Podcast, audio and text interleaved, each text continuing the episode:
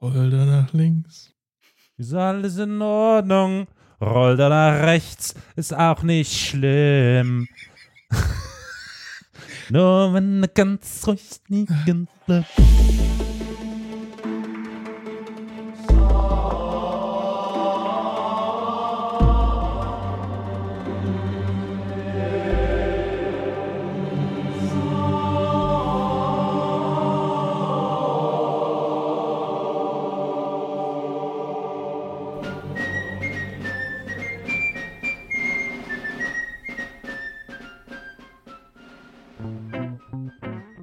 Herzlich willkommen zu einer neuen Folge von Historia Universalis. Wir sind sehr froh, dass ihr wieder eingeschaltet habt. Dann möchte ich direkt meine Mitpodcaster vorstellen.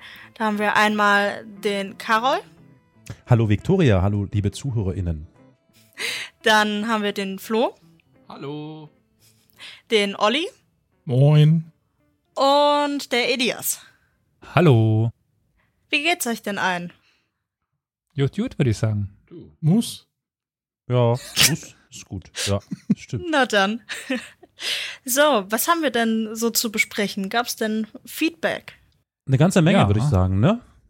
Also für, Sag mal. äh, ich sag mal, für unsere Verhältnisse schon eine ganze Menge. Sollen wir di- direkt dem Facebook-Beauftragten das Wort übergeben? Na, das können wir natürlich machen. Wer ist denn das? Achso, das bin ich. Ja. Ja, da hat uns der gute Benedikt äh, eine Nachricht hinterlassen und hat geschrieben, mal wieder eine sehr interessante Folge, danke dafür. Zum Thema Sondengehen, soviel ich weiß, benötigt man in Bayern nur das Einverständnis des Eigentümers des Grundstücks.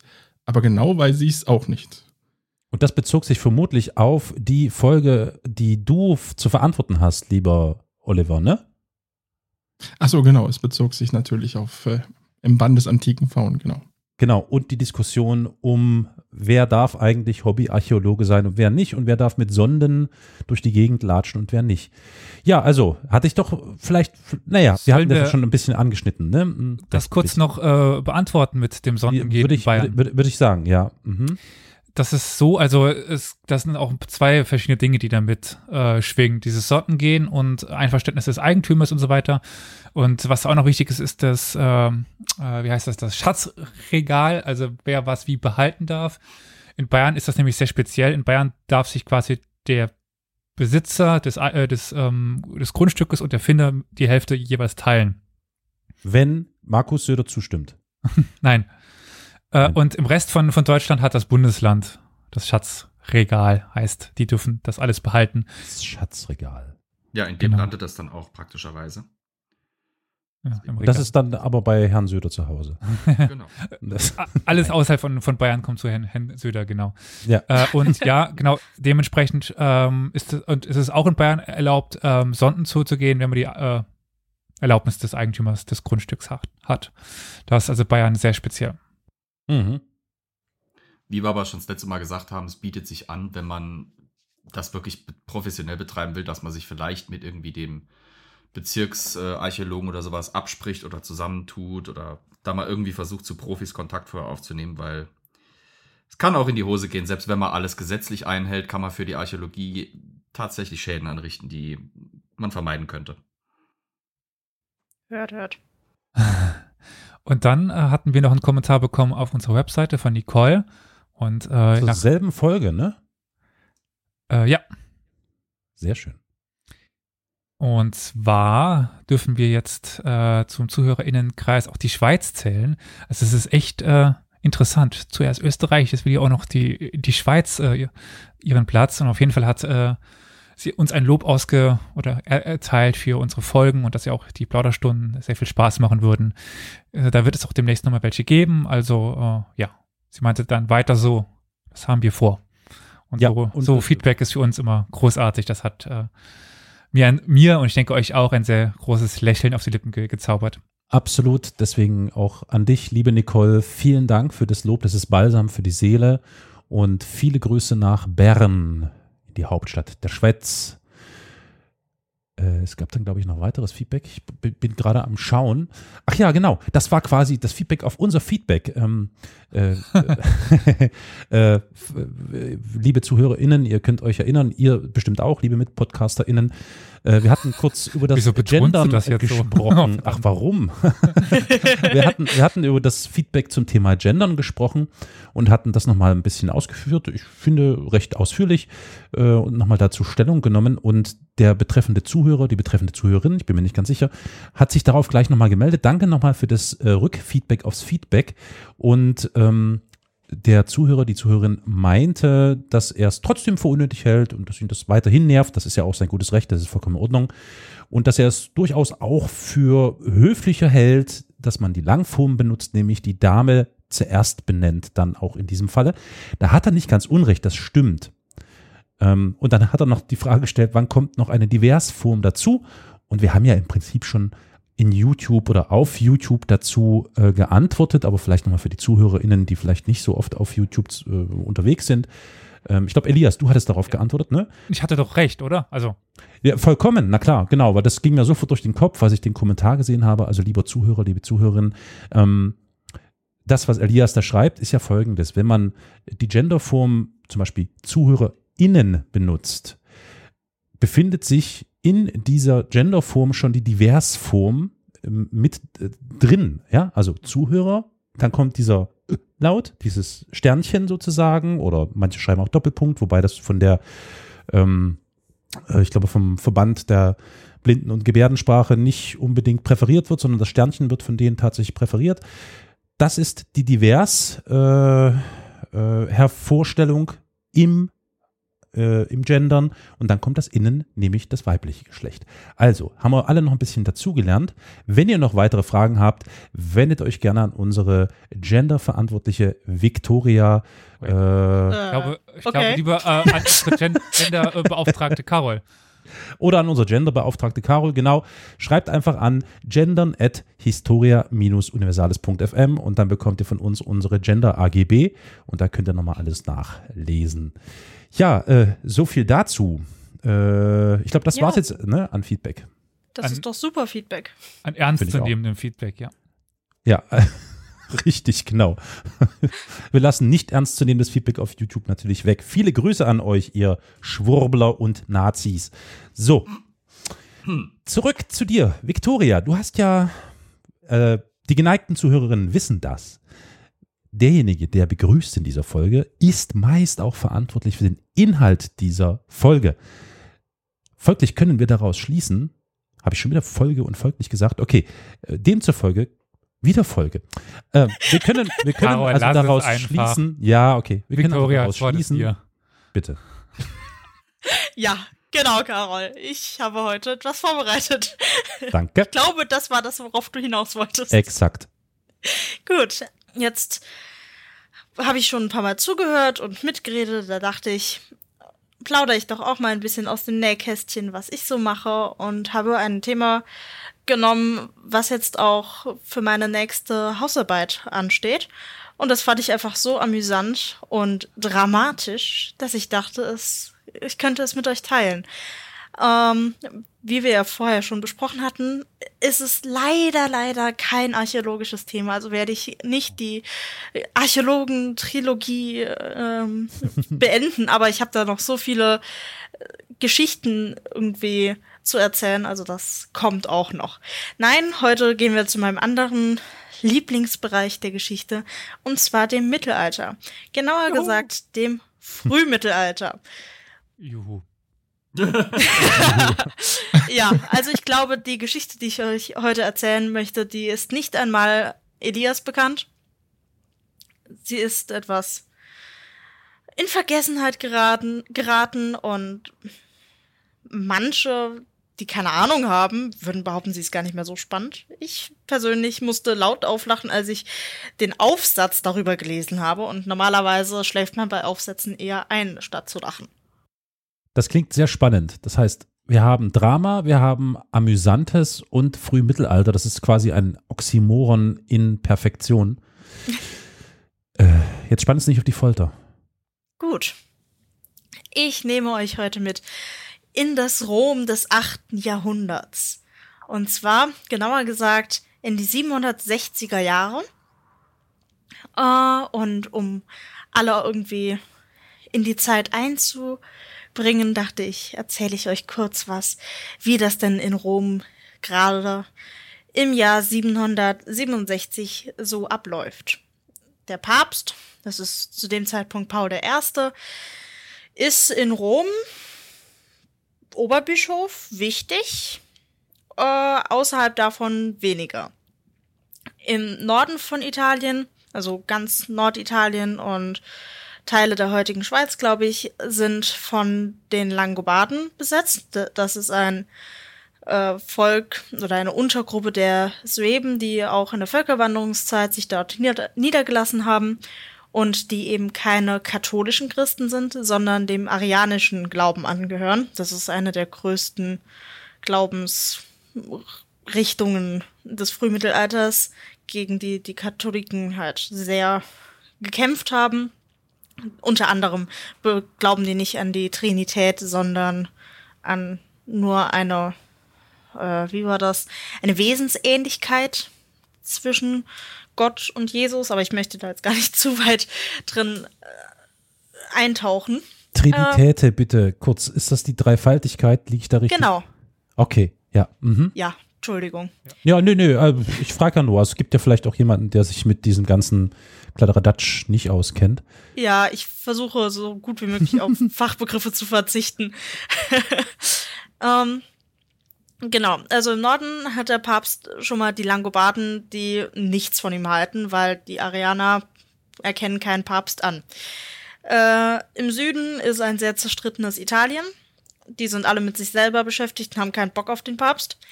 Äh, in Byzanz hat man gerade auch eigene Probleme. Und da ist halt irgend so ein Bischof, der sich da für ein großes Ding hält in Rom. Mit dem wird auch ab und zu mal Kontakt gepflegt, aber die verstehen sich auch nicht allzu gut. Und wann immer der Papst Probleme hat, wendet er sich dann an einen Teil Europas. Und das mhm. ist das Frankenreich. Wie ihr euch wahrscheinlich schon gedacht habt. Ja. Also vorher haben die Päpste sich auch schon häufiger an die Franken wenden müssen, gerade dann an die Karolinger. Und Stefan II. hat dann auch den ersten Karolinger zum König gekrönt.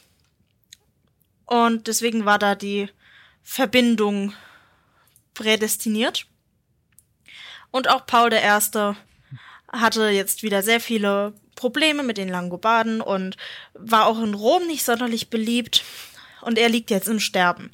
Da sind die Quellen nicht ganz so eindeutig, ob er schon tot ist, ob er noch im Sterben liegt. Ähm, auf jeden Fall geht es um die Nachfolge von diesem Paul I. Und da wird es dann interessant. Klar, in Rom die Nachfolge selber geht immer, immer. Ja, und gerade in Rom, gerade im Frühmittelalter, wird es dann auch sehr schnell, sehr gerne mal chaotisch. Hm. Schamlose Untertreibung. Ja, ich meine, ich habe euch ja jetzt ein chaotisches Beispiel mitgebracht. Ähm, also in Rom jede Adelsfamilie hat ihre eigene Partei und möchte natürlich jemanden aus seinem Klüngel auf dem Papstthron sehen. Denn zu der Zeit galt auch noch das Gesetz, dass es ein Römer sein muss, der Papst wird.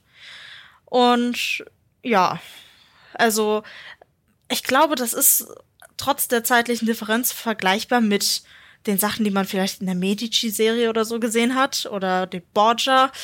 Ähm, ja, ich glaube, das passt ziemlich gut, was so die Zustände angeht.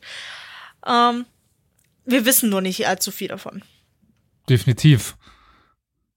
Könnte man jetzt wirklich auch die Vergleiche ziehen, dass die auch ihre Verwandten auf den Thron bringen, also auf den Papstthron bringen wollten. Und äh, mir sind gerade die Namen entfallen der Adelsgeschlechter in Rom, aber äh, da ja. den, den Vergleich finde ich gut. Borghese, nicht nur die, da gab es ja noch, ach Gott, wenn er mal nach Rom kommt, schaut euch mal um. Jeder Palazzo, ah, das, das, jeder das Palazzo irgendwie in der Innenstadt gehörte einer dieser Dynastien und ihr werdet nicht fertig werden, wenn ihr euch anguckt, was für eine Pracht dahinter saß. Gut, das ist aber nicht Frühmittelalter, sondern halt dann meistens Barock.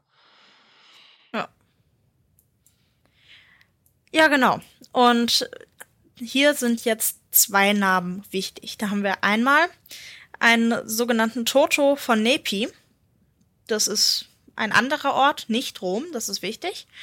Äh, aber der hat sehr viele Parteigänger in Rom, der ist ziemlich wichtig und der weiß es auch. Und das zweite ist der Privatsekretär des Papstes, der Primicerius Christophorus. Ich werde ihn einfach nur Christophorus nennen. Ähm, das ist so der wichtigste hm. auf der klerikalen Ebene, weil, wie gesagt, er war der Privatsekretär, war dem Papst unglaublich nah und er hatte auch ein gutes Händchen, mhm. wenn es um die nächste Papstwahl geht. Und die beiden haben einen Deal gemacht. Das scheint noch zu Lebzeiten Pauls geschehen zu sein. Und zwar hieß es, ja, Toto, du darfst Einfluss nehmen darauf, wer der nächste Papst wird, solange du keine Kirchenregeln verletzt. Aber wir hören auf dich. Das ist okay. ähm, der muss dann wohl auch noch kurz nach dem Tod nochmal äh, bestätigt worden sein, dieser Pakt zwischen den beiden. Aber wenn es jetzt um das nächste geht, gibt es Quellen, die sagen, das würde, würde alles was jetzt passiert, noch vor dem Tod von Paul passieren. Deswegen, das ist wirklich nicht so ganz klar, wann er jetzt endgültig tot war. Und am Ende können wir auch noch gern drüber reden, warum das überhaupt wichtig ist, wann genau der Paul jetzt gestorben ist. Also, um es mal ganz kurz vielleicht nochmal zusammenzufassen, wir haben also den Toto, den Toto von, von Nepi, und wir haben diesen Christophorus, den, den Christopher, der, äh, der Schreiber, was war, nee, der, der Privatsekretär des Papstes genau. war. Und das war der Papst Paul der Erste, richtig? Genau. Okay. Und der stirbt jetzt irgendwie irgendwo irgendwann. Genau, der stirbt jetzt demnächst. Toto ist ja der Adlige und der mhm. darf Einfluss nehmen auf die Wahl. Okay. Genau. Jetzt kommt noch eine weitere Person und das ist der Bruder von dem Toto. Das ist der Konstantin. Der wird nämlich jetzt von Toto wohl noch zu Lebzeiten Pauls oder kurz danach auf den Lateran geführt. Der Lateran wird mit Waffengewalt eingenommen und mhm. da wird äh, dann gerade mal äh, der Bischof Georg von Palestrina wohl auch unter Waffengewalt dazu gebracht, den Konstantin erstmal in den Klerus aufzunehmen, weil zu dem Zeitpunkt war er noch Laie. Also erstmal komplett raus, was Papst dann geht, ne? Also Laie nicht kirchlicher Amtsträger. Ähm, Aber zur Frage. Ja. Äh, der Lateran. Ich glaube, damit können, kann nicht jeder was anfangen. Was ist denn der, der Lateran? Ach so, genau. Das ist der Palast des, also das ist eine Basilika mit angrenzenden Palastgebäuden, in denen der Papst residiert. Und das ist so auch das äh, Gebäude mit am meisten Prestige, was für die mhm. Papstmacht steht. Und allein diese ähm, Institution, die, dieses Gebäude hat schon eine, eine riesigen Aussagekraft. Hm. Genau, dann der ist jetzt auf einmal von einem Adligen, noch nicht mal aus Rom selber, mit Waffengewalt eingenommen worden, dieser Lateran. Der hat dann seinen Bruder hingestellt, ey, das da wird der neue Papst, hat ihn äh, in den Klerus aufnehmen lassen und dann am nächsten Tag direkt, das ist dann der endgültige Verstoß gegen sämtliche Vorschriften, auch noch in äh, Subdiakonats- und Diakonatswein äh, gekleidet, also verschiedene Bischofswürden. Und am folgenden Sonntag haben wir dann von drei Bischöfen eine Wahl des Konstantins im Petersdom zum neuen Papst. Äh, war das, ich finde gerade, ich versuche mich gerade mal zeitlich ein bisschen zu orientieren. War das, das müsste noch zu der Zeit gewesen sein? Ja, muss noch. Äh, der, äh, der nur der Bischof von, von Rom Papst werden konnte. Also war das auch wichtig, genau. dass er eben in Rom die Bischofswürde hatte, genau. Genau. Gut. Ja, also. Und dann, und dann schieben die hier so einen Quereinsteiger einfach in die Mitte des Rings. ja. Also ich meine, ja, also unter heutigen Gesichtspunkten finde ich das in Ordnung. Ich glaube, damals war das problematisch, ne? Absolut. also, wie gesagt, er hat sämtliche Kirchenregeln gebrochen, er hat das Ganze unter Waffengewalt gemacht. Es war kein Römer, es war noch nicht mal ein Geistlicher. Hm. Und der wurde jetzt innerhalb von einer Woche äh, alles in alles geweiht, was man nur so brauchen könnte und Krass. in Petersdom gebracht. Drei Bischöfe, wahrscheinlich äh, mit Messerklingen Mhm. in dem Rücken, Mhm. haben den dann zum Bischof von Rom und damit zum Papst gewählt. Wow. Und das So Beste ist, der hat sich gehalten. Ein Jahr lang, kein Problem. Überall anerkannt, hat Leute in Klerus aufgenommen, hat super Kontakte mit äh, Byzanz hergestellt, hatte auch mit Pippin, der momentan König in, äh, in Frankreich ist, hat er Kontakt gehabt und pff, ja, das lief. Das Volk war zufrieden, mochte den Paul eh nicht. Das ist erstmal gut gelaufen. Ähm, der neue Papst beruft sich in seiner Wahlanzeige sozusagen allerdings nur auf eine Volkeswahl. Und in den späteren Prozessakten steht auch, er wäre selber nur ungern und gezwungen zum Papst geworden. Inwiefern das jetzt der Wahrheit entspricht, aber ich meine, er wusste mit Sicherheit schon vorher, was sein Bruder vorhatte. Ähm, das hat er auch, welchen Papstnamen hat er, oder war das den Papstnamen, den du ge genannt hast mit, mit Konstantin? Der ist als Konstantin der Erste, äh, nee, nicht der Erste, der, ich weiß nicht wie vierte, äh, bekannt. Genau. Äh, ich weiß, ich glaube, sein weltlicher Name ist gar nicht bekannt. Oder er heißt einfach Konstantin sowohl weltlich wie auch päpstlich. Konstantin der Zweite sehe ich gerade, ja. Genau. Also, Konstantin ist von 767 an Papst, der hält Synoden ab, der setzt Kleriker ein, der ist mit Gesandten unterwegs, der verbessert die Beziehungen ins Frankenreich. Und da kümmert sich keiner drum. Der Pippin, der König im Krank Frankenreich, der ja irgendwie auch eine Verbindung zum Papsttum hat, der sagt, ja, das ist der Papst, alles super. Ja, aber wie kommt denn das? Warum hat denn da keiner, äh, das ist ja, äh, finde ich ja erstaunlich. Haben die irgendwas in der Hand gehabt oder was? Äh, Messer. ja, abgesehen von den Messern. Also ich Die überlege hatten gerade, das Volk von Rom. okay, das reicht. Ja, klar, okay, das ist schon mal. Ah ja, wer soll wichtig. sich denn Ja. einmischen? Wenn, wenn der fränkische Ja. König sich einmischt, dann funktioniert das vor der restlichen Christenheit nicht, weil dann steht direkt im Ja. Raum, der, der fränkische König will die Macht über den Papst und über den höchsten Repräsentanten der katholischen Kirche auf Erden übernehmen. In Italien gibt's Naja. keine zentrale Macht in dem Sinne. Und wer soll's denn sonst machen? Wo soll die Macht Tja. herkommen, wenn nicht Der- vor Ort?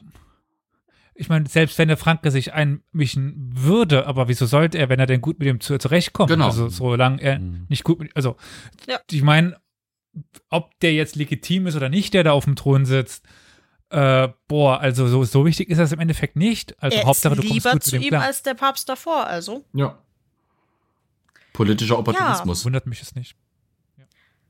Aber es gibt natürlich doch einen, dem das Ganze überhaupt nicht passt. Unserem Christopher.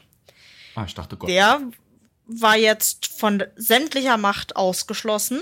Moment mal, Sekunde, ganz kurz nochmal. Christopher war der, Der ne? vorherige Privatsekretär, genau. Genau, ja, okay, ja. Äh, ja, der hat jetzt, der war wohl sowas wie in Einzelhaft, aber ihm ging's eigentlich gut. Ja, aber Also quasi Quarantäne. genau. Ja, Der war in Quarantäne, äh, aber er hatte halt keine Macht mehr und er fand das ja Mhm. ganz furchtbar, wie das da abgelaufen ist. Hm. Und der entschließt sich jetzt dagegen was zu unternehmen. Also geht er zum Papst, zum Konstantin und sagt, lieber, lieber Konstantin, hier in Rom bin ich zu nichts mehr nütze. Bitte erlaub mir doch, in Kloster einzukehren und den Rest meines Lebens als guter, braver Bruder zu verbringen. Sagt der Konstantin, "Pff, gut, ein Gegner weniger in der Stadt, klar, geh. So, ihr erinnert euch an die wunderbare Auseinandersetzung, die die Päpste schon immer und auch Paul I. mit den Langobarden hatten? Mhm. Ratet, zu wem Christopher jetzt geht. Zu den Franken. Nö, der geht jetzt Oh. schnurstracks zum. Langobardenkönig. Verdammt. gegen, gegen den er vorher äh, unter Paul I. noch gewettert hat und was weiß ich was. Und verspricht ihm, ich helfe dir dabei, Rom einzunehmen, wenn du dabei mir den Papst da vom Halse schaffst. Boah, das ist natürlich clever. Ja, mhm. und da sagt der Langobardenkönig, pff, ich darf Rom plündern? Klar. und bringt einen Herr nach Rom. Da werden die Tore geöffnet von innen. Das sind irgendwelche Verräter. Und da wird erstmal die Rom, die Stadt geplündert während der Christopher noch, keine Ahnung, vielleicht ist er auf dem Esel geritten, weil er sich so heilig fühlen wollte, aber der war noch nicht dabei. Und die Langobarden haben es dann erstmal in Rom bequem gemacht. Aha. Aber die wollten dann natürlich jetzt auch einen eigenen Papst, weil Logisch. braucht man ja irgendwie so einen wichtigen Person. Also der Konstantin, der konnte flüchten. Sein Bruder Toto wurde jetzt da in dem in der Übernahme getötet. Also der ist raus aus dem äh, Bild. Ah. Und die Langobarden haben dann gerade unterwegs aus einem Presbyterkloster noch einen Mönch mitgenommen, den Waldipert, und den einfach mal gerade, äh, wir sind nee, jetzt 768, ja? zum Papst der Welt. Echt? Es gab auch keine richtige Wahl so mit allen kirchlichen Sachen, aber die haben sich auch an ein paar Riten gehalten. Und hm. ja, da gab es jetzt Ja, komm hier, du nimmst, du nimmst da die, diesen Blecheimer da mit dem Rauch drin, ja? Musst du einfach von links nach rechts schwenken, ne? So, das ist jetzt hier wichtig. Das ist ja krass, okay. Sag mal, die Platen sich aus. kommt erst später, aber ja. Nehmen. die äh, aber kurz, was ist denn mit dem, aber nochmal, äh, hast du, du sagtest, die haben den Konstantin gekillt, ja? Nee, der ist geflüchtet, sein Bruder Toto, geflüchtet. der Adlige. Der right. wurde gekillt. Ja, okay, gut, aber okay, na gut. Okay. Keine Sorge, Konstantin kommt wieder. Kommt wie äh, Konstantin Bill back. Okay. Okay. So, also wir haben jetzt einen neuen Papst. Der, ich habe mir den Papstnamen von ihm noch nicht mal aufgeschrieben, weil innerhalb von ein paar Tagen äh, ist der eh wieder weg vom Fenster. Ah doch. Philipp. Soll vorkommen. Philipp, genau. Ich habe es gerade gelesen. so, denn jetzt zeigt sich, wer tatsächlich hier die Fäden in der Hand hat und wer die ganze Zeit irre viel Macht in der Stadt hatte. Und zwar unser guter Chip de Christopher. Der steht Aha. nämlich jetzt vor den Toren Rom und verkündet, äh, äh, so lang wie ihr da diesen falschen Papst drin habt, gehe ich keinen, tue ich keinen Schritt in diese Stadt rein. Äh, damit meinte er den von den Langobarden dahingesetzten Philipp. Ja. Okay, nice. Das ist ja, das ist ja ein krasser Dude, der Christophorus, oder? Äh, Nicht schlecht. Wow. Dieser eine kleine Dude, der vorher in äh, Quarantäne in der Stadt gelebt hat, ja, und jetzt die Feinde nach Rom gebracht hat, die da Unsinn ja. angestellt haben. Der sagt jetzt, nö, die haben da einen Papst eingesetzt, den mag ich nicht. Ich komme so lange nicht in die Stadt. Und was macht Rom? Die sind grausam. Die werfen die Langobarden raus. Die werfen den Philipp raus. Da gibt's Mord und Totschlag. Und alle Anhänger, sowohl von Konstantin wie auch von Philipp, werden ultra hart bestraft, nur damit der Christophorus wieder zurück in die Stadt kommt. Das ist natürlich nett. Ja. Der Philipp ist natürlich direkt so, äh, Moment, das wollte ich alles nicht und ist sofort wieder in seinem Kloster und. Ich weiß überhaupt nicht, was ich jetzt soll. genau. Das war kleingedruckt, konnte ich nicht lesen. Das die haben nur gesagt, komm mal mit, wir machen einen Trip. ja, genau. Oh, krass. Und Philipp ist wieder in seinem Kloster und es gibt nie ein Wort der Anklage gegen ihn. Alles Aha. vergessen.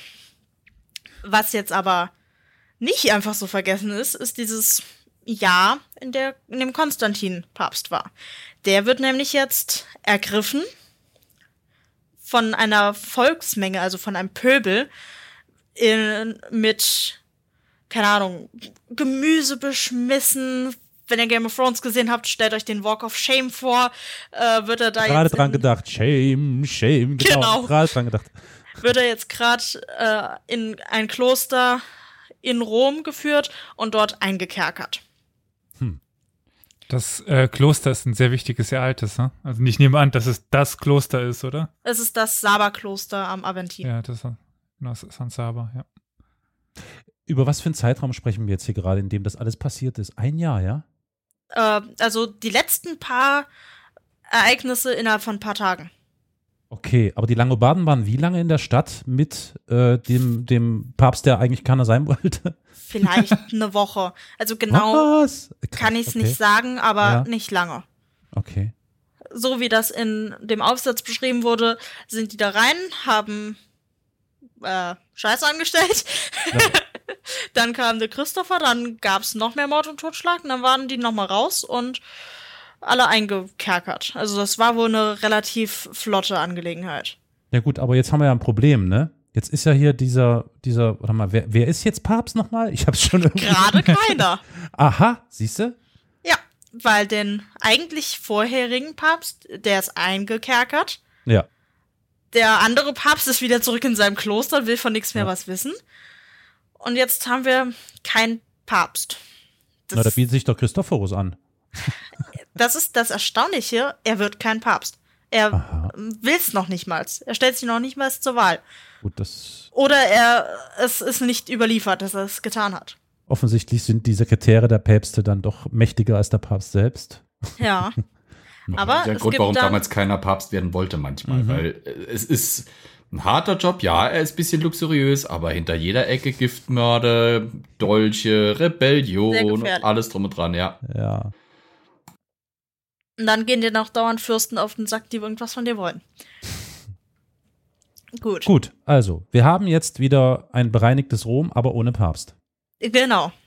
Dann muss natürlich wieder im Lateran, diesmal in der Basilika, also in der Kirche, getagt werden. Jetzt werden auch tatsächlich mal sämtliche Kleriker der Stadt äh, in der Synode zusammengerufen, weil irgendwas müssen wir da jetzt machen. Und jetzt wird Konstantin, der alte Papst, ganz förmlich entkleidet von seinem Papstornat, also der ganze Klimbadsch, den er da anhat, wird ihm ausgezogen und es wird ein Urteil gefällt, er ist jetzt in Klosterhaft zu verbleiben. Hm. Und die Anklage lautet, er hat sich den Papststuhl ohne ordentliche Wahl unter Nagel gerissen. Dann wird von derselben Synode auch noch ein neuer Papst gewählt, aber ganz wichtig, der wird noch nicht geweiht. Der wird jetzt erstmal gewählt und bis zur offiziellen Absetzung des vorherigen wird er noch nicht geweiht, damit es nicht schon wieder irgendwelche Zweifel Oh, an der ja. Legitimität gibt. Ja, das heißt, wenn dieser Stefan der Dritte geweiht wird, dann muss es ohne jeden Zweifel sein. Und momentan sind wir noch in sehr turbulenten Umständen.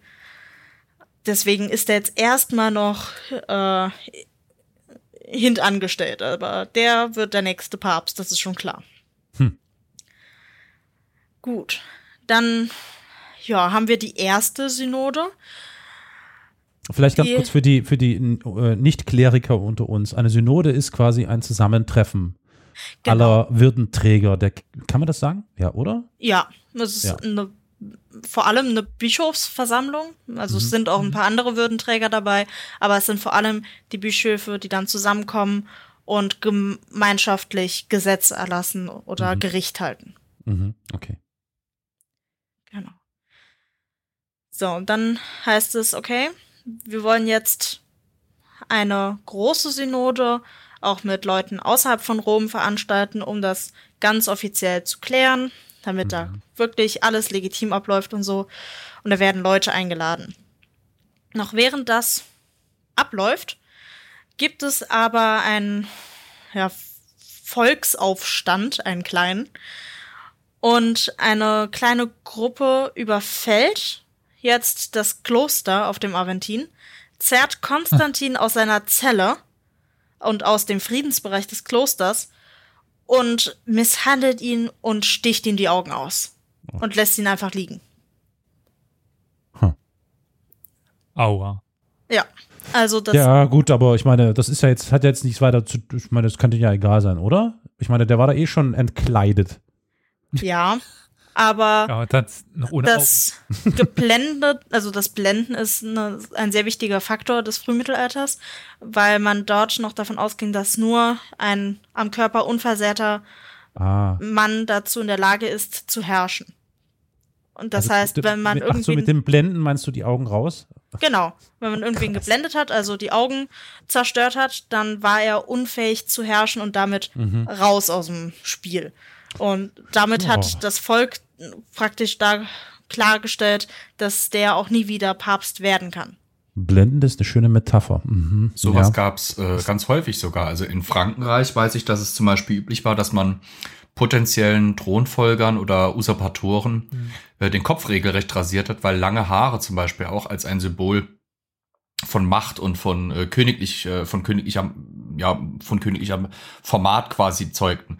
In Irland gab's ja diese lustige, äh, in Anführungsstrichen mit viel Sarkasmus ausgebauene lustige Methode, dass man äh, zum Beispiel bei der rituellen Hinrichtung von möglichen Königen oder Prinzen oder sowas, denen die Brustwarzen abgeschnitten hat, weil ein wichtiger Teil der frühirischen äh, Kultur eben die äh, eine eine Art Huldigungsritual äh, war, wo dann symbolisch die Brustwarzen irgendwie geküsst oder dran gesaugt oder sowas und als ja, um halt eben so eine Art Abhängigkeitsverhältnis irgendwie Ja, ja. darzustellen. Deswegen hat man denen äh, die Nippel abgeschnitten. Das hat man bei Moorleichen festgestellt. Also solche solche Interessant. solche Misshandlungen oder solche Zurichtungen von Körpern, das zieht sich eigentlich fast durch die ganze Geschichte seit der Eisenzeit. Äh, Mit viel Symbolcharakter und häufig auch als Zeremonien irgendwie abgehalten oder zumindest in der Gesellschaft, in der das eben stattfindet, vor möglichst vielen Zeugen, um dann einfach dem ganzen Symbole spielten einfach kurz um eine große Rolle. Mhm. Das ist ganz interessant. Im, im islamischen Kul- Kulturkreis war es, äh, wenn möglichst nicht für Öffentlichkeit, aber ohne Blutvergießen.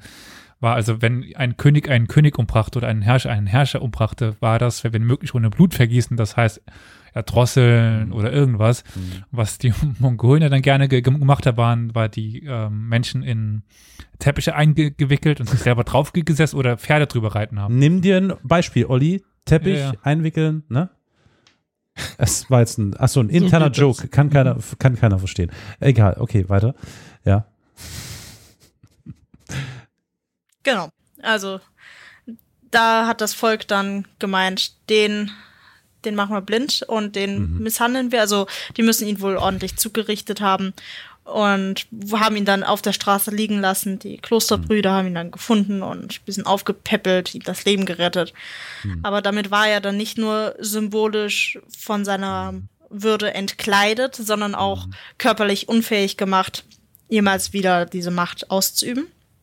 Aber trotzdem war man sich rund um Stefan, den neuen Papst, noch nicht sicher, ob das genügt, ob man nicht immer noch anzweifelbar ist. Deswegen wollte man dann außerhalb von Rom noch Leute, Bischöfe einladen, äh, um eine große Synode, eine große Versammlung abzuhalten, um das Ganze jetzt ein für alle Mal zu klären. Und da wird dann der Sohn unseres Christophorus, unseres mächtigen Mannes hinter den Kulissen, äh, losgeschickt als Legat ähm, ins Frankenreich. Als er dort ankommt, ist Pipin gerade gestorben und seine Söhne Karl und Karlmann schicken dann 13 Bischöfe, die sehr gut im Kirchenrecht ausgebildet sind, die sich dann das Ganze angucken sollen. Der Sohn Karl, um den es hier geht, das ist Karl der Große. Der wird 800 zum Kaiser gewählt. Nur so zum Kontext. Genau. Äh, Im Frühling 769 kommt es dann zu dieser Synode. Es gibt um die 100 Teilnehmer von Bischöfen aus fränkischem Herrschaftsgebiet, aus verschiedenen italischen Städten.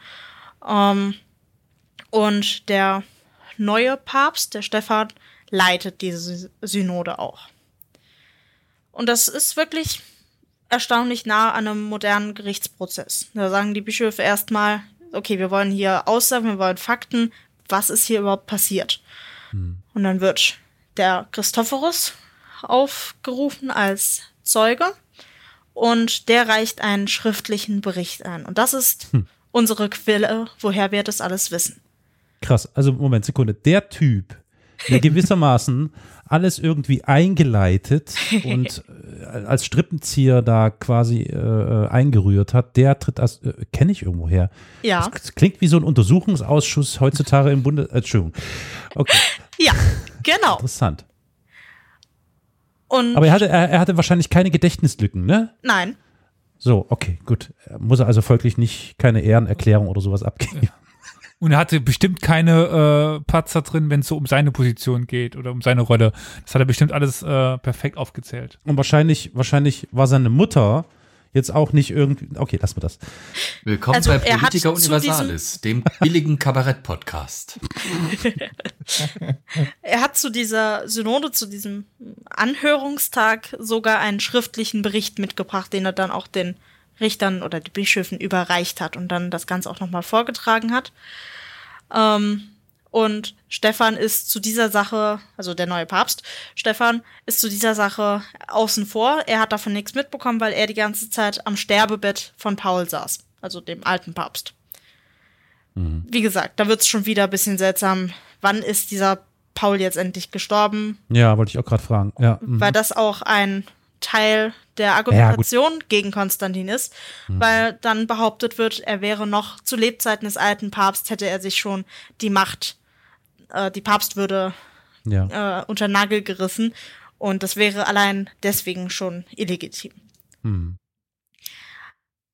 Und weshalb ich diese Geschichte ganz besonders liebe, ist, dass wir jetzt den kompletten Bericht von Christophorus erhalten haben. Wow. Er erzählt von den Mordabsichten, die der Toto gegen ihn hatte und den Komplotten, die der da in Rom gebaut hat, von den Verhandlungen, die sie geführt haben, von dem Eidbruch des Totos, von dem gewaltvollen, äh, von der gewaltvollen Intronisation, also der, Äh, Toto war der, der nicht mehr lebt, ne? der Das heißt, Bruder. Der kann, ah, so ein Pech aber auch. Da kann er gar nichts mehr sagen dazu. Genau. Ähm, der dann mit Waffengewalt den Konstantin an die Macht gebracht hat, der Laie war und dann, dass der Konstantin ihn ja die ganze Zeit verfolgt hat, während er an der Macht war. Und danach bricht diese Synodalakte ab. Wir wissen nichts mehr, was danach ab What? Ey, du willst mich jetzt veräppeln. Du willst mir Ich- doch jetzt nicht erzählen, dass wir hier eine Stunde lang sowas, wie du sagst, Dramatisches besprechen und dann sagst du, okay, das war's. Tschüss. Nein, nein. Ja, wir haben keinen Augenzeugenbericht aus genau der Zeit mehr. Wir haben aus späteren Berichten. Okay. Auch aus der Vita, also dem Lebensbericht von Stephan, dem neuen Papst, Ja. wissen wir, was danach passiert. Aber wir haben nicht mehr die Akten, was tatsächlich da vor Gericht weiter vorging. Wir wissen, Schade. dass es wohl noch äh, Zeugen zugunsten von Konstantin gab, aber die kriegen wir nicht, nicht mehr gesagt. Jetzt ist natürlich die Frage, die sich mir aufdrängt, wer war für die äh, weiter oder für, für das Aktenaufzeichnen zu, veran also verantwortlich? Wer war der Schreiber? Wer war dafür verantwortlich, dass die gesammelt werden? Für welche Partei schrieb der? Hm. Ja, das ist eine sehr gute Frage. Da werde ich auch im Laufe meiner Nachforschung noch weiter drauf eingehen oder hoffe, dass ich da was finde. Aber wie gesagt, die meisten Infos haben wir halt aus dem Liber Pontificalis und Ja. da werden halt nur die Geschichten von den ordentlichen Päpsten erzählt. Und die wollen Ja, ja, natürlich klar. ihre Gegenpäpste so äh, schlecht wie möglich dastehen lassen. Deswegen Kurze, kurze Fangfrage oder kurze Gagfrage. Wie heißt denn der Gegenpapst auf, auf Latein? Ich finde, das ist so geil. Ich, das klingt irgendwie so witzig. Ach, Antipapa Also meinst du, oder was? Nochmal? Antipapa, oder was? Ja, ja, der Antipapa. Antipapa, mhm, ja, ja. Gut, aber der Begriff Antipapa ist ja so ungewöhnlich nicht, ne? Also ich meine, den gibt's ja echt schon seit Ewigkeiten Echt? gefühlt. Also ich habe das schon des Öfteren gehört. Natürlich Echt? jetzt nicht heutzutage, aber äh, ja. Mhm.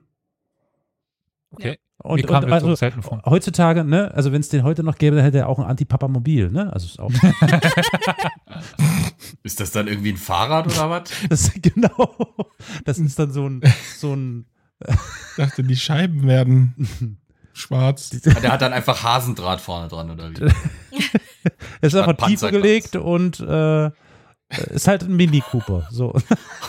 Okay, ich stelle mir jetzt gerade einen Mini Cooper mit Hasendraht als Fenster vor, der mit einer fetten Stereoanlage über den Petersplatz irgendwie dröhnt. Aber der hat Schiebedach. Oben guckt dann noch so die Mütze raus. So, das ist ganz wichtig. Oh wei, ja. zurück ins 8. Jahrhundert, ja. bitte. genau. Ich dachte, wir fangen jetzt noch mit der Harzergarde an oder sowas. Nein. So, ähm, was wir jetzt hier auch erfahren, ist, dass derjenige, der den Konstantin überhaupt erst zum Geistlichen gemacht hat und auch bei der Bischofseinsetzung dabei war, dieser Georg von Palestrina, super flott nach der ganzen Geschichte der Einsetzung schon gestorben ist. Da wissen wir jetzt nicht genau, auf welche Art und Weise, aber es ist natürlich sehr unpraktisch für Konstantin, dass alle Zeugen, die irgendwie hätten aussagen können, dass es als rechtens abging oder so, tot sind.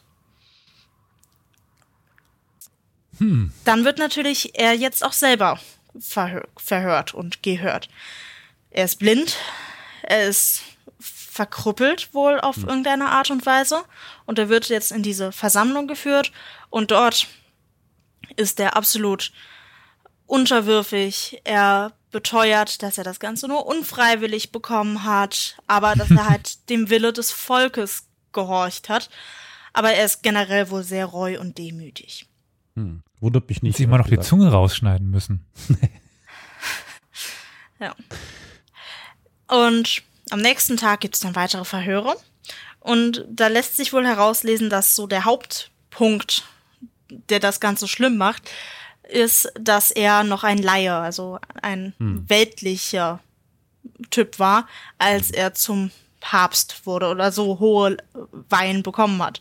Ja, stellt, ich meine, stellt euch das mal vor, ne? Du bist so Hausmeister im Vatikan, ja. Auf einmal kommt da einer runter in den Keller und sagt, hier komm, du bist jetzt der nächste Papst. Zieh mal an hier, zack. Und du so, äh, okay. Ja, also es ist schon, okay, er war natürlich kein Hausmeister, ist klar, aber Ja. krass, ja, absolut krass. Oh, ah, das ist so eine arme Socke, der tut mir richtig leid. Ach, Mann. Du wirst ey. ihn gleich noch mehr mögen. Okay. Das war nämlich die Stelle, wo ich laut auflachen musste, wenn ich das gelesen habe. Und zwar ist unser lieber Konstantin zwar furchtbar reu und demütig, aber er ist auch schon ein bisschen angepisst. Und er ist Ja. ein bisschen cheeky.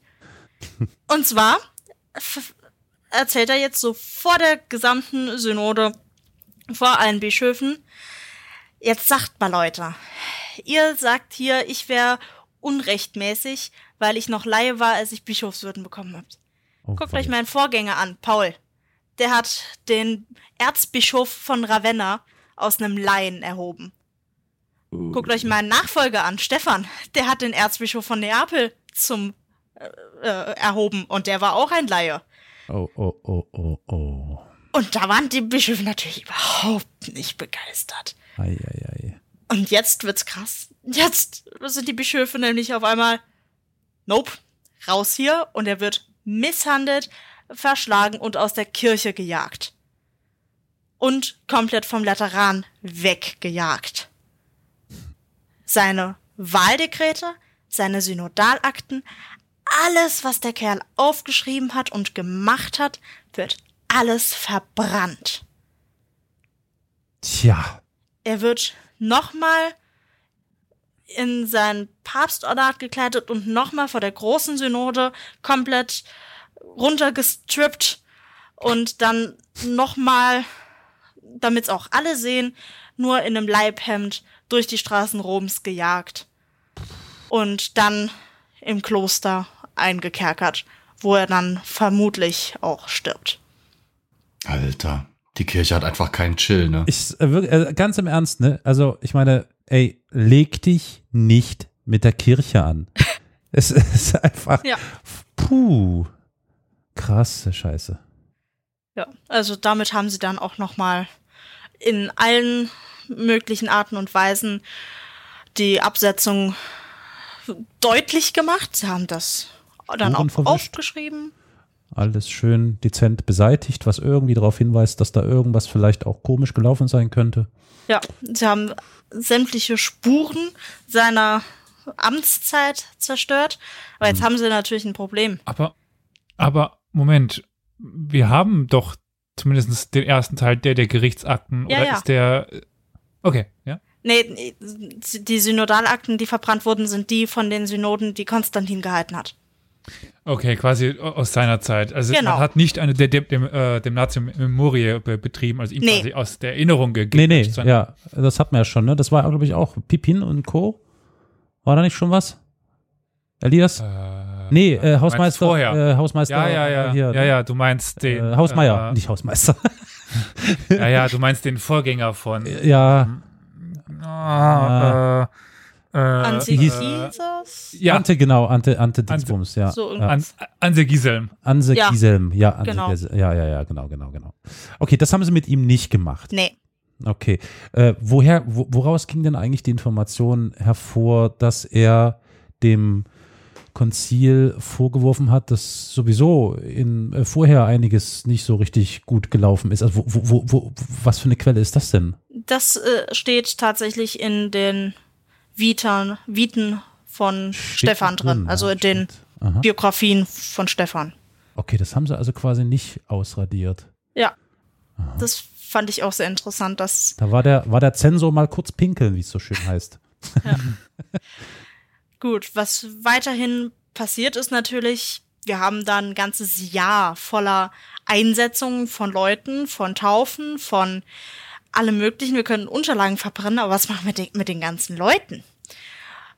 Da hatten sie natürlich jetzt ein bisschen Probleme. Aber sie haben es dann so gemacht, dass alle Taufen, die der Papst gespendet hat, bestätigt wurden, aber alle Weihehandlungen für ungültig erklärt wurden. Alle, die außerhalb von Rom waren, äh, also Kleriker und die von Konstantin einen Rang bekommen hatten, mussten jetzt einfach in ihren alten Rang zurückkehren.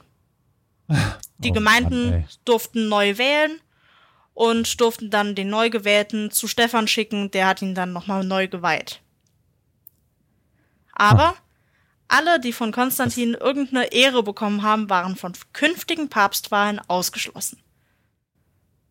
Das erinnert mich gerade sehr an das, was dann, glaube ich, glaube ich, so 100 Jahre später pa- passiert, ähm, wenn es ins äh, hier ins dunkle Jahr- Jahrhundert geht. Ähm, Ja, dort. ich nehme an, du dann auch- meinst die Leichensynode, was da passiert ist. Ja, ja, und, und in dem Umfeld, also wo dann auch der, der, der Papst für un, äh, Ja. recht, äh, unrechtmäßig äh, erklärt wird, alle, die ihn gewählt haben für oder die er eingesetzt hat für unre unrechtmäßig äh, erklärt wird und das Mhm. zieht so einen riesen Rattenschwanz nach sich, dass es Genau. fast keinen Bischof mehr gibt, der, der legitim war. Genau. Ähm, was für das einfache Volk noch sehr interessant war, war, dass alle, die während der Amtszeit von Konstantin einem Kloster beigetreten sind, jetzt überlegen durften, ob sie im Kloster bleiben wollen oder ob das doch nicht nichts für sie ist und sie wieder ins weltliche Leben zurückkehren. Das war so eine einmal in 100 Jahren, dass die Leute tatsächlich die Chance hatten, nochmal aus dem Kloster auszutreten. Eieiei. Ja. Krass. Eigentlich müsste jetzt hier genau in diesem Moment die, der Jingle der Serie Dallas eingespielt werden oder so. Was schon irgendwie so. Oh Gott, das ging da nochmal.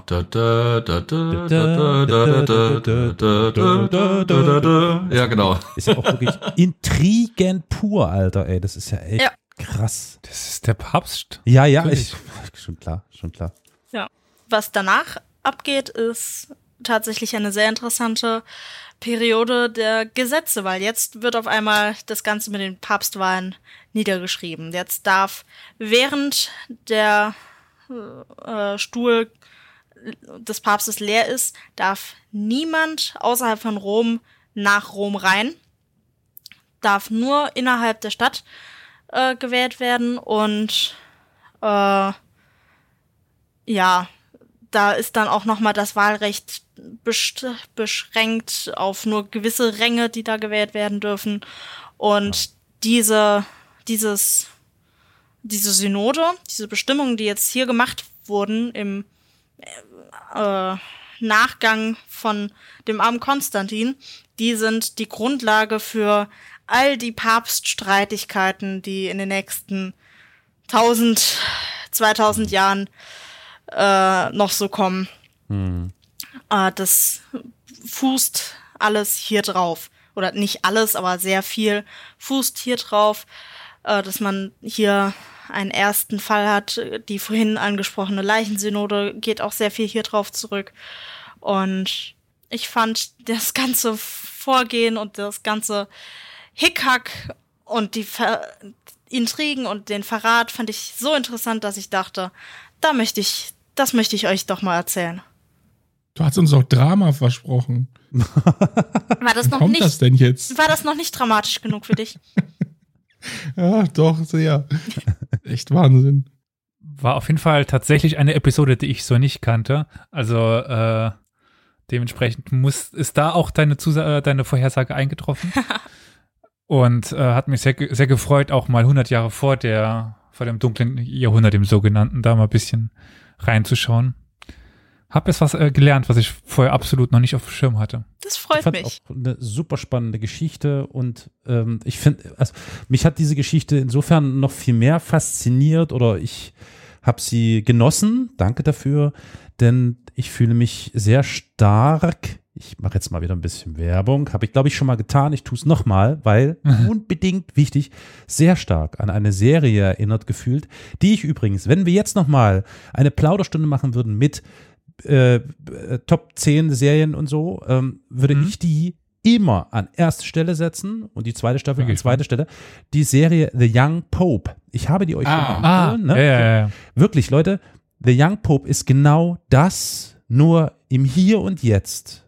Mhm. Äh, der Papst wird gespielt von Jude Law, also wer Jude Oh. Law nicht, ja, ja, also das ist schon, also ein, Beherrscher. heißt auch nicht umsonst The Young Pope, ja, da kommt einfach ein junger, weiß nicht, 44-jähriger Papst, Erzbischof von New York, wird plötzlich Papst und der Typ ist, also diese Serie ist so krass, also keine Sorge, das ist überhaupt gar keine Romantisierung, Idealisierung, nichts dergleichen, also von wegen schöner junger Papst macht alles fein, ganz im Gegenteil. Aber es ist eben auch nicht so trivial, dass man denkt, okay, jetzt sind da nur laute Intrigen oder so. Auch nicht. Es ist extrem tief, es ist extrem philosophisch und es zeigt auch tatsächlich, wie offensichtlich ähm, die Prozesse und alles um den Papst drumherum funktionieren. Das ist irre spannend. Und ähm, auch wirklich diese ganzen, ja, äh, diese ganzen äh, äh, Synoden, die da abgehalten werden, Konzile und, und also wirklich mit Pomp und Pös eine super Serie. Unbedingt sehen und es erinnert mich extrem daran. Und ich habe das deswegen umso mehr genossen. Ich habe quasi bildhaft die ganze Zeit vor mir diese ganzen bunten Kleider und alles gesehen und wie da, wie die da zusammensitzen äh, und äh, da quasi äh, vor Gericht oder bei Gericht sitzen. Also es ist wirklich ähm, eine super interessante ähm, Geschichte, die du erzählt hast, Victoria. Vielen Dank. Ich habe mich da sehr inspiriert gefühlt. Den Gerne kann ich mir doch, nur anschließen. Ich kann mir das auch irgendwie nur vorstellen, weißt du, du sagst jetzt mit den bunten Pomp und den Roben und alles. Damals war das ja noch nicht so stark formalisiert, wie das eben dann heute jetzt ist, wo es für alles eine hübsche Uniform mit Röckchen und, und äh, Kippchen und alles da gibt und äh, die Schweizer Uniform so schön und alles drum und dran und der Glanz und die Gloria und der Marmor und das Gold und das. Damals war das ja im Frühmittelalter noch, zwar für die damalige Zeit auch alles ziemliche Prachtentfaltung, aber halt nicht so, wie wir es uns vorstellen. Und einfach mal zu sehen oder sich vorzustellen, wie offen dieser, ich sag's mal, diese Senkgrube an politischen Intrigen des Vatikans bzw. des Kirchenstaats damals noch offen für alle sichtbar gewesen sein muss, das können wir uns wahrscheinlich gar nicht vorstellen. Weil das muss wahrscheinlich für die damalige Zeit noch mal einen ganz anderen Level gehabt haben, äh, wo das wirklich, ja, wie gesagt, für jeden sichtbar war. Für jeden auch normal, in Anführungsstrichen, ne? Wir können uns das heute nicht mehr so vorstellen, leider. Und halt Aber auch für herrlich. jeden relevant. Absolut, ja. Das, das, vergesst, das vergisst man halt auch gerne so ein bisschen, wenn es um Religionsgeschichte geht. Wir leben in einer sehr säkularen Zeit. Viele von uns können nicht nachvollziehen, dass man solchen äh, Abläufen, solchen Ereignissen so viel Wert zu, zurechnet. Und wir regen uns heute auf, oh, schon wieder Misshandlungsvorwürfe, äh, äh, schon wieder irgendwie der Papst hat irgendwelche Mist gesagt über Schwule oder sonst irgendwas. Alles das, äh, äh, das, das, da ist so ein absoluter Bruch quasi zwischen, zwischen dem, wie wir heute Kirche wahrnehmen und wie das für die damalige Zeit, was für eine Rolle das gespielt hat. Deswegen fällt es jedem, also selbst Historikern würde ich mal behaupten, Elias, korrigiere mich, äh, sau schwer, sich da wirklich reinzuversetzen. Was für eine immense Bedeutung das für die damalige, wir lachen heute drüber. Mit viel Amüsement. Für die Leute damals war das, war das wahrscheinlich mehr Drama als Comedy. Hm. Also es hilft schon mal für uns Europäer, wenn man nach Afrika oder Südamerika geht, wo Ja. der Papst eine ganz andere Rolle Ja. so einnimmt als Person. Hm. Oder Sü Südeuropa ja teilweise auch noch. Mhm. Ja. Mhm. Wobei das da ja eher die Patriarchaten sind, wenn die der orthodoxen Kirche angehören. Aber ist es ja. Ich meinte jetzt so, also Spanien und Italien. Ach so. Ich hatte irgendwie Osteuropa statt Südeuropa verstanden. Ich weiß auch nicht warum. Ja gut, ich meine, geh mal nach Polen, da ist mit dem katholischen Glauben immer noch Ja. viel verankert. Oh ja, oh ja, Mhm. stimmt. Sag mal, geh mal in Polen zu Leuten so in etwa im Alter unserer Eltern und sag was Schlechtes über Papst Johannes Paul II. Über den darf man sowieso nichts Schlimmes sagen. Auch hierzulande nicht. Echt nicht? Also Ja, gut. gerade zu der Generation, Ich bin Protestant, Ja, ich, ganz- ich habe damit mal- nichts am mal die Hut. Frage, ne? Was hat denn mein Namensvetter Karol Wojtyla Schlechtes getan? Gar nichts. Gar, also Doch. Papst Johannes Paul Doch. II. war ein ganz feiner Mensch. Was zum Beispiel die Gleichberechtigung, die Rechte von äh, Homosexuellen anging. Hä? Ah, In den Hardliner. 80ern? Mein Lieber. In Ja, den 90ern? war er. Er hat, in, Ach, komm er hat einige Kommentare gemacht, die mehr als fragwürdig aus heutiger Sicht wären. Und er hat nicht sonderlich viel in Hinsicht auf die äh, große AIDS-Pandemie in Afrika gemacht. Unter seiner Ägide ist immer noch viel äh, über die über die Kondome regelrecht gelogen worden, die damals schon hätten verteilt oder mit der Verteilung man damals schon begonnen hat. Also da war, da war er noch sehr konservativ. Ja. Ja, er war, was Politik angeht und, und was Kommunismus angeht und Demokratie angeht, da war er anderen Päpsten vielleicht ein bisschen gegenüber voraus. Aber was die anderen traditionellen Themen anging, war er häufig noch sehr konservativ. Ja, ich ganz im Ernst, ähm, ich kenne mich nicht allzu sehr aus, auch wenn ich mal katholisch äh, war. Äh, mir fällt ad hoc jetzt echt auch kein Papst ein, der aus der Papstrolle an sich heraussticht oder äh, positiv irgendwie heraus. Also äh, bitte äh, scheltet mich jetzt alle, vielleicht gibt es ja auch ZuhörerInnen, die sagen, ah, bist du des Wahnsinns? Ich schreibe jetzt sofort einen Kommentar. Du, Ba- Banause, Barbar, Ungläubiger. Ich, Fällt euch einer ein? Fällt euch einer ein? Gibt, also gibt es einen Papst, dem, dem man ad hoc so aus dem Ärmel schüttelt und sagt, Nö. der? Nee, ne? Nicht ad, ad hoc, aber mir fällt tatsächlich äh, leider der Name nicht ein. Ach. Der ist aber mittel mittelalterlich, äh, der tatsächlich sehr fortgeschritten war in seiner Ge- Gedankengut und so weiter. meinst du Innozenz Ah. III.? War das der, der Wissenschaftler auch? Hey, wie wär's mit der Päpstin? Die war ihrer Zeit wirklich voraus. Ja. Also das Beste, was mir ein Papst jemals getan hat, als Protestant, der ich damals an der katholischen Privatschule war, war, als Johannes Paul II. gestorben ist, gab es einen halben Tag frei zur Trauer. Und als dann äh, der nächste Papst eben gewählt wurde, äh, dann eben der Ratzinger, äh, gab es äh, mittags, genau, gab es dann mittags äh, äh, früher, nee, nee, Nee. eine Brezel aber für jeden. Okay. Und äh, wir haben früher frei bekommen. Mhm. Das war das Beste, was jemals passiert ist, papsttechnisch. Tja, tja, tja, tja, tja. Das ist doch aber, ist doch aber wie mit allem. Wenn du anfängst und suchst nach Menschen, die perfekt waren, wirst du nirgendwo was finden, weil es gibt keine perfekten Menschen, weder in der Politik noch in der Kirche noch sonst irgendwie Klar. wo. Klar. Jeder hat irgendwie eine schwarze Seite. Was man natürlich den Päpsten sagen kann, ist A, sie stehen für eine Institution, die uns extrem viel Kunst beschert hat, die uns extrem viel Wissen beschert hat, Hm. auch wenn sie zeitweise extrem viel, das haben wir ja schon mal in einer früheren Folge ausgiebig Ja. diskutiert, häufig Gegenwissen war. Äh, aber eben zum Beispiel durch den Verwaltungsapparat. Ich meine, der Kirchenstaat war einer der frühesten, effizientesten Verwaltungsapparate der westlichen Welt. Ohne den hätten wir über viele Sachen mit Sicherheit kein Wissen und wiederum kann man da auch die Schattenseite auftun. Dank dem wissen wir wahrscheinlich über manche Sachen weit weniger, als wir könnten, weil die natürlich den Daumen drauf haben Mhm. Über auf dem Wissen. Ich sag nur Geheimarchive des Vatikan etc. Ja. Aber wie gesagt, eine perfekten.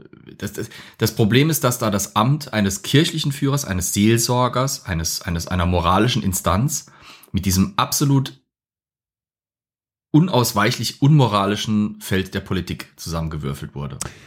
Deswegen Dadurch ist diese noch Position einmal, immer kompromittiert. noch einmal, noch einmal, noch mal die dringende, dringende Empfehlung. The Young Pope. Äh, diese, diese gesamte Ambivalenz, die in der Figur eines Papstes steckt, Ja. wird dort wunderbar abgezeichnet, auf, also wirklich, wirklich traumhaft. Wirklich eine der besten Serien der letzten Jahrzehnte. Sag ich euch so, wie es ist. Ganz klar auf den Kopf Ich habe zu. da, ich hab da Sponsert mal ihr eine uns? Frage. Noch Wissen nicht. Sie gar nicht. Ich sponsor die. So. Na dann. Ich ha- hab da, ich hab da mal eine Frage, Ja. ganz äh, spektakuläre. Habt ihr mal was von der Serie The Young Pope ge- gehört? Oh ja. Nee, du die Serie ist Young jetzt noch Pope. nicht. Erzähl mal. Es, es, erzähl mal, ja. Okay, sorry. Ich wirklich, nee, ich hatte das Gefühl, dass ich habe die jetzt gerade ein bisschen unterrepräsentiert. Ich wollte das nochmal äh, zur Geltung bringen. Ja, Entschuldigung. Ich, Ich bin auf jeden Fall äh, angefixt und werde sie mir auf jeden Fall anschauen. ah, jemand guckt den Trailer irgendwo? Eure Heiligkeit, eure Sünden. Ich habe keine Sünden zu beichten. Meine einzige Sünde ist, dass mein Gewissen kein Schuldbewusstsein kennt. Mhm. great. Es ist wirklich great. Jede. Von heute an musst du die Kirche führen. Interessant. Eine Milliarde Menschen. Ein Fünftel der Weltbevölkerung. Verstehst du, was ich damit sagen will? Ich muss Ihnen aufrichtig sagen, Schwester Mary, dieser Papst ist ein sehr widersprüchlicher Mensch. Was du über mich denkst, kümmert mich nicht. Ob ich mich für das Amt eigne, ob du mich für schwach hältst oder für einen Schurken. Alle haben Angst vor euch. Das ist nicht so ganz richtig. Aber bald schon. Die Menschen sagen, dass Schwester Mary in Wahrheit Papst ist, nicht ihr. In Amerika wird es Klatsch genannt. Ich weiß, wie ich ihn zum Rücktritt bewegen kann. Sie können ihn nicht lenken. Die Jungen sind immer viel extremer als die Alten. Wer hat diesen Verrat begangen? Erklären Sie mir alles.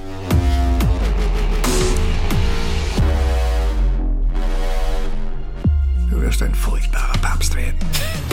Der schlimmste der gesamten Neuzeit. Ich bin bereit, einen brutalen, grenzenlosen Krieg gegen euch zu führen, ohne jede Rücksicht.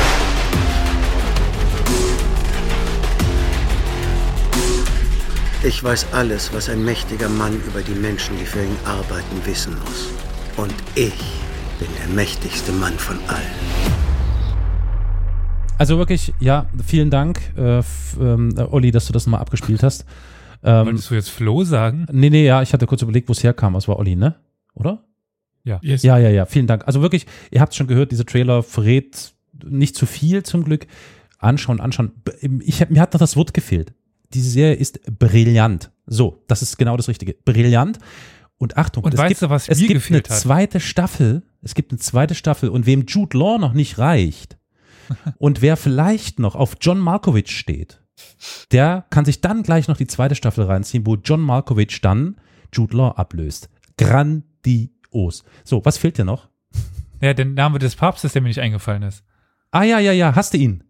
Ja, das ist Pius der, der Dritte, Francesco Tortescini Ei. Piccolomini. Ist das Gott, witzig? Ach, das ist ja witzig. Weil äh, ich glaube, ich glaube, der, der, der Jude Law, der heißt da auch Pius, der irgendwas. Gut, ich meine, Namen, nee. also die, es gibt ja nicht umsonst einen Benedikt den 23., weil die halt nicht sonderlich einfallsreich waren. Also Ja, also ich- vielleicht, ich Es war der 16. aber ja. Johannes der 23. so rum. Ja, okay. plaudere mal aus dem Nähkästchen. Mein katholischer Name ist Maximilian ähm, Josef. Der Max Josef.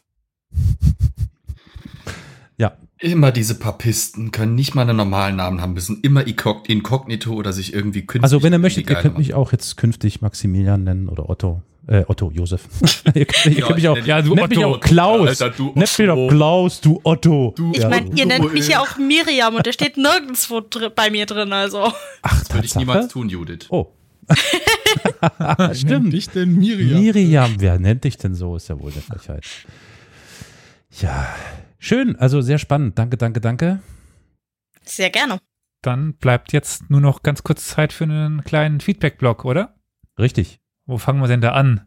Sollen wir jetzt ganz schnell den äh, lieben Flo fragen, wo welche äh, Nummer man, unter welcher Nummer man uns anrufen kann? Ach so, ich, ich, ich war jetzt gerade irritiert. Feedback-Blog hatten wir doch am Anfang. Du meinst jetzt halt unsere Kontaktdaten. Okay. Ja, anrufen kann man uns unter der wunderbaren Nummer 0351 841 68620. Aber hast aber schnell genug. Ja, ich, ich war wirklich nur irritiert. Feedback. Egal. Ja, ja.